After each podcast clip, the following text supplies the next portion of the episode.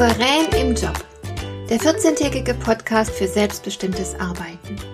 Ich heiße Marion Lemper-Püchlau und in meiner Sendung geht es um mehr Souveränität am Arbeitsplatz. Du erfährst, wie du immer ein wenig über den Dingen stehst. So kannst du deine Ziele erreichen, du bewahrst dir deine Selbstachtung und du ziehst mehr Befriedigung aus deiner Arbeit.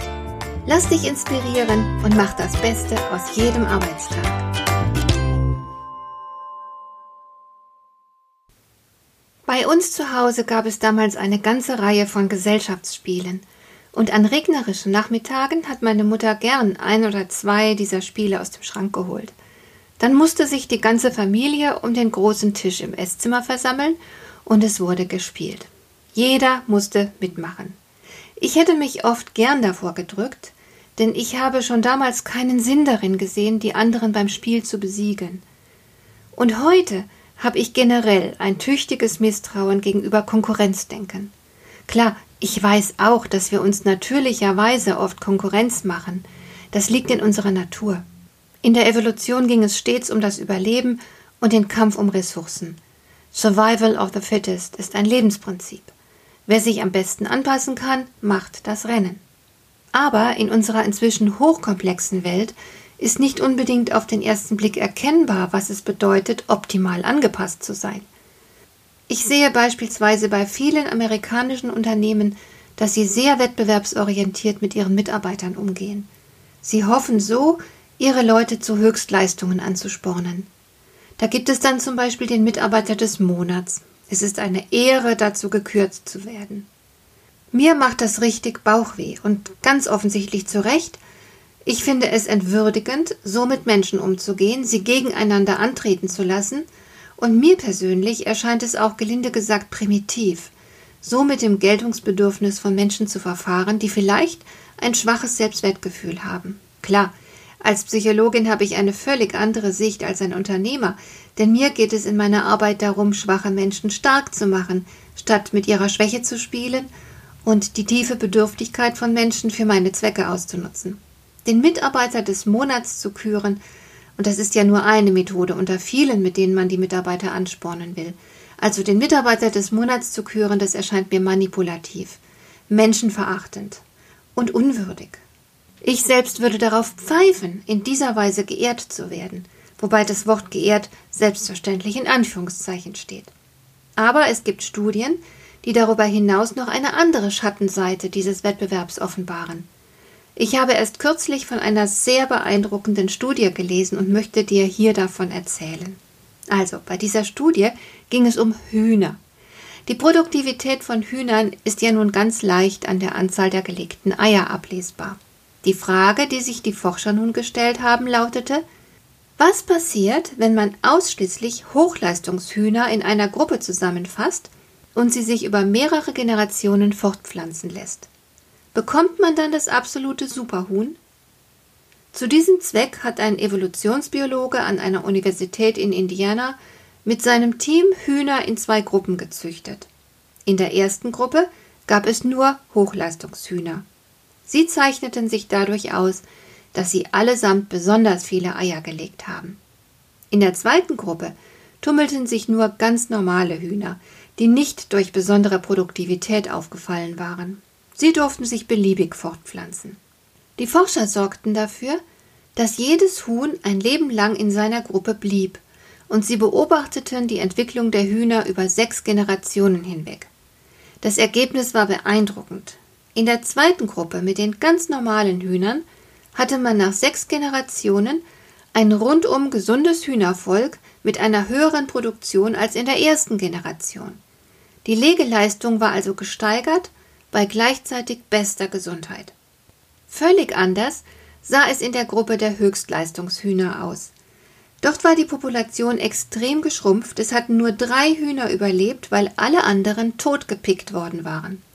Mal abgesehen davon, dass dieses Experiment in meinen Augen ethisch recht fragwürdig ist und ich persönlich als Forscher nie zusehen würde, wie sich vor meinen Augen Tiere gegenseitig auf brutalste Weise umbringen, ist dieses Experiment natürlich aussagekräftig. Und im Grunde haben viele von uns in Teams am Arbeitsplatz ja auch Ähnliches bereits erlebt.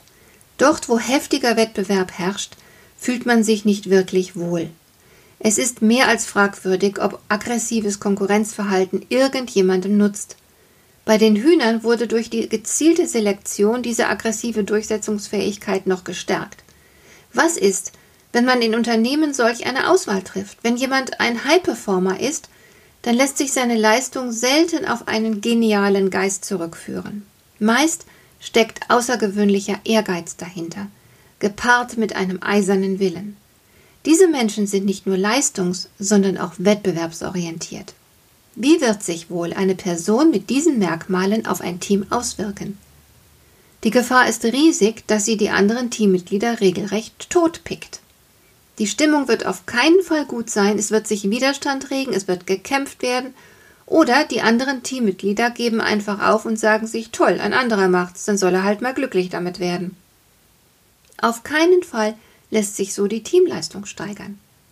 Überall dort, wo im Team gearbeitet werden muss, wo die gemeinsame Leistung gefragt ist, ist es gefährlich, einen einzelnen Mitarbeiter in besonderer Weise auszuzeichnen. Damit schwächt man das Team. Und ganz schlimm finde ich die in manchen Kulturen so beliebten Rankings. Entweder erzeugt man damit schulterzuckende Resignation oder ungesundes Pickverhalten.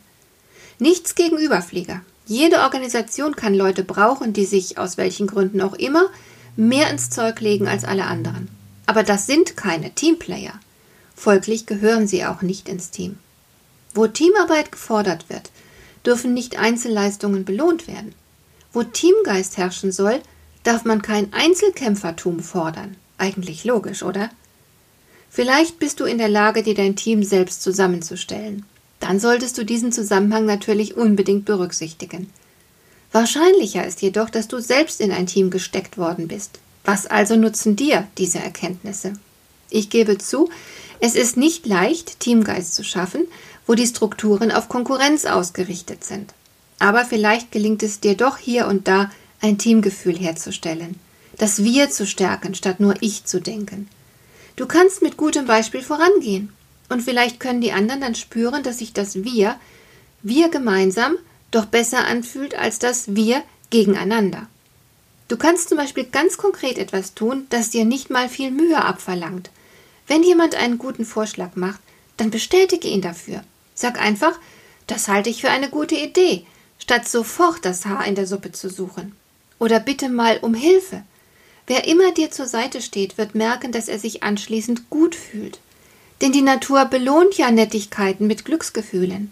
Indem du selbst dafür sorgst, dass die anderen Teammitglieder Erfahrungen machen können, die im Gegensatz zu aggressiven Statusverhandlungen stehen, kann sich unter Umständen ein kooperativeres Klima entwickeln. Und wenn das nicht funktioniert, wenn die Arbeitsatmosphäre tagtäglich von Konkurrenzdenken geprägt sein sollte, dann würde ich mir ernsthaft überlegen, den Job zu wechseln.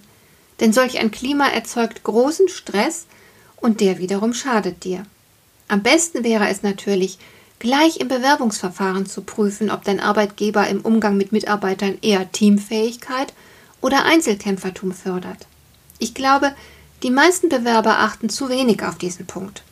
Er kann aber im Arbeitsalltag extrem wichtig werden. So, das war's für heute. Jetzt noch ein Hinweis in eigener Sache. Da ich gerade einige große Projekte angehe, muss ich meine Zeit neu einteilen und werde hier deswegen vorläufig nur noch alle 14 Tage eine neue Folge veröffentlichen. Mein Coachingbetrieb läuft aber wie gewohnt weiter. Also wenn du ein Problem am Arbeitsplatz haben solltest, dann melde dich bei mir. Du kannst jederzeit einen Termin für ein unverbindliches und kostenloses Gespräch vereinbaren. Den Link zu meinem Kalender findest du in den Show Notes. Dir gefällt dieser Podcast? Dann bewerte ihn doch mit einer Sternebewertung und Rezension in iTunes. Das hilft einerseits, diese Sendung noch weiter zu verbessern und andererseits, sie für andere Interessierte noch sichtbarer zu machen. Besuche auch meine Webseite lemper-büchlau.com. Dort findest du ein paar nützliche und kostenlose Downloads, die dir weitere Anregungen für deine Arbeit liefern. Das war die heutige Ausgabe von Souverän im Job. Schön, dass du zugehört hast. Ich wünsche dir viel Spaß und Erfolg bei der Gestaltung deiner Arbeit.